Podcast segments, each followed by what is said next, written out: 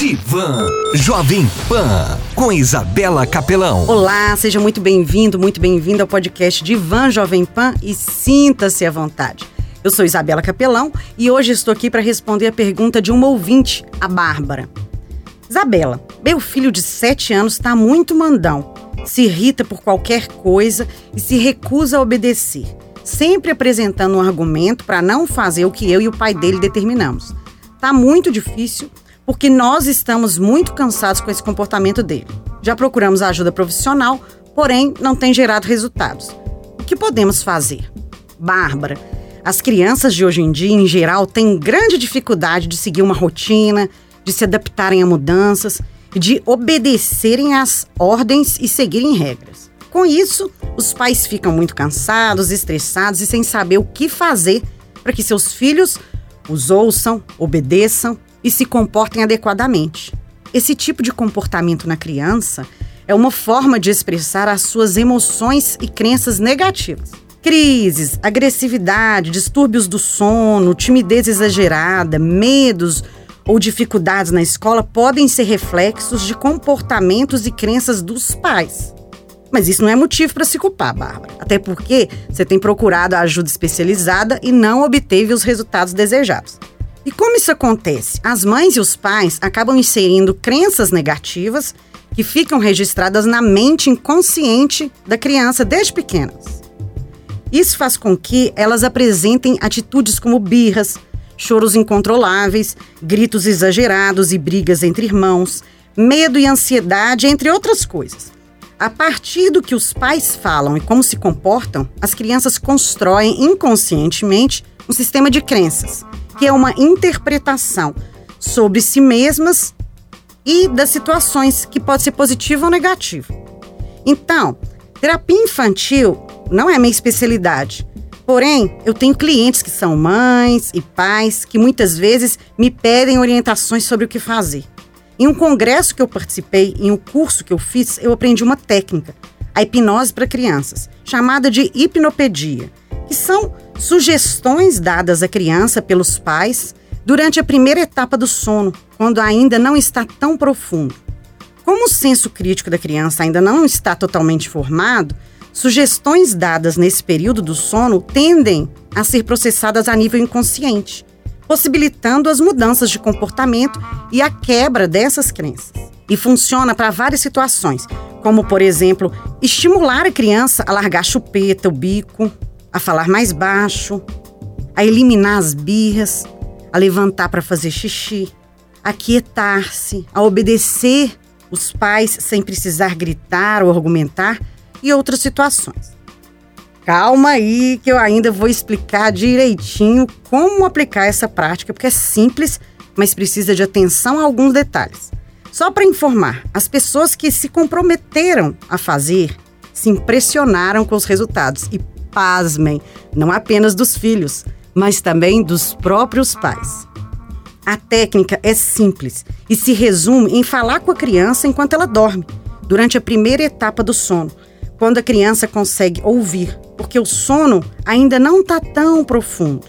E é o momento em que a frequência de ondas cerebrais está adequado para receber as sugestões. Durante o sono, é possível acessar o inconsciente da criança e, por isso, você não enfrentará resistência ao eliminar as crenças negativas que ela registrou até o momento. Essas sugestões, que são direcionadas e orientadas para cada criança, cumprem a função de quebrar as crenças inconscientes que foram inseridas na mente, a partir da interpretação delas sobre o que os pais falaram ou fizeram. E como funciona? São frases para os pais lerem depois que a criança pegar no sono, nos primeiros 15 minutos ali do sono. Fazer isso durante dois minutos ou seis repetições aproximadamente, por um período de no mínimo 30 dias seguidos, e vai acompanhando os resultados.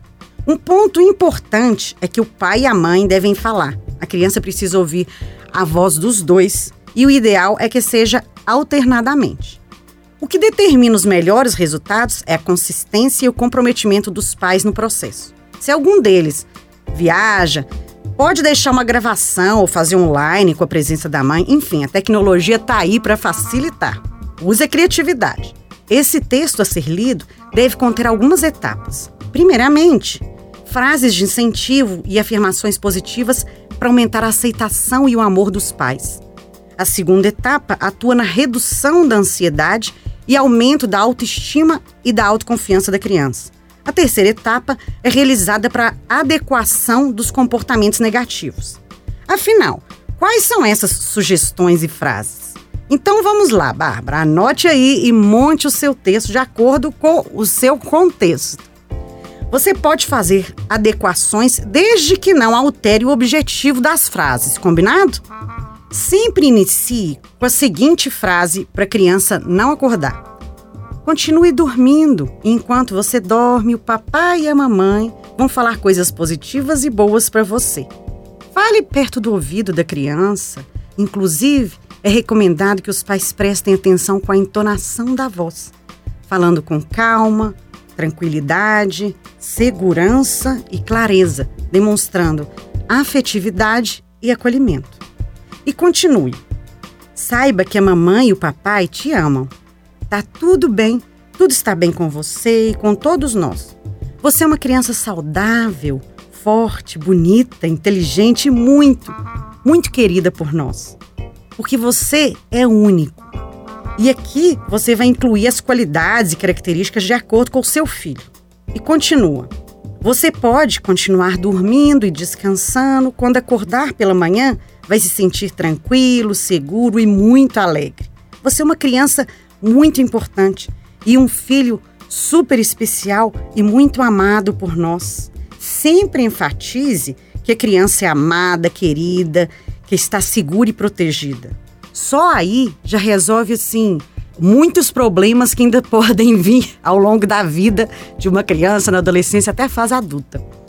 Aí segue. Você tem tudo o que precisa para se sentir seguro e protegido, meu filho. Mamãe e papai te amam muito. E você é um menino muito amado por todos da família. Vovô e vovó te amam, a Dinda e o Dindo te amam muito. Continue incluindo os nomes e as pessoas da família. Isso mesmo, você é abençoado e faz a nossa família muito feliz. Vez ou outra, os avós, padrinhos ou madrinhas também podem falar. Agora vem uma sugestão. Você pode continuar dormindo e enquanto você dorme, você vai aprender a respeitar o tempo do papai e da mamãe, obedecer e seguir o que o papai e mamãe determinam, ouvir com atenção, falar mais baixo e de forma mais calma e tranquila, porque você é muito inteligente e aprende com muita facilidade e rapidez.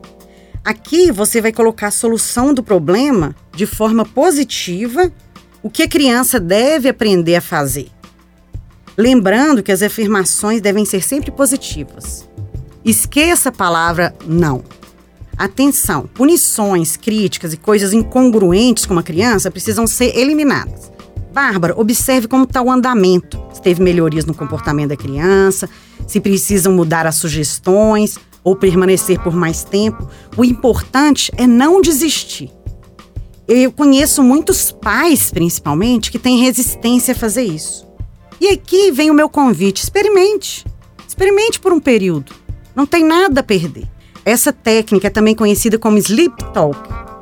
Existem profissionais que trabalham especificamente com essa ferramenta, são certificados. Então, se você quiser saber mais sobre a aplicação do Sleep Talk, procure um profissional que poderá te ajudar de forma contínua e estruturada. Essa técnica pode ser aplicada pelos pais desde a gestação, como forma de prevenção e acalento, e em crianças com até 13 anos de idade. Então, o que você prefere, Bárbara? Experimentar, fazer as sugestões com consistência e comprometimento e melhorar o comportamento do seu filho ou continuar cansada, estressada e com um filho problemático? Pense nisso. A escolha é sua. E você, ouvinte desse podcast, te convido a me seguir lá no Instagram, isabelacapelão.meusmiolos e no blog meusmiolos.com.br. Se tiver alguma pergunta, alguma dúvida, comentário, quiser bater papo, fazer terapia, exercitar os seus miolos, me chama lá no direct isabelacapelão.meusmiolos. e até o próximo podcast Divan Jovem Pan.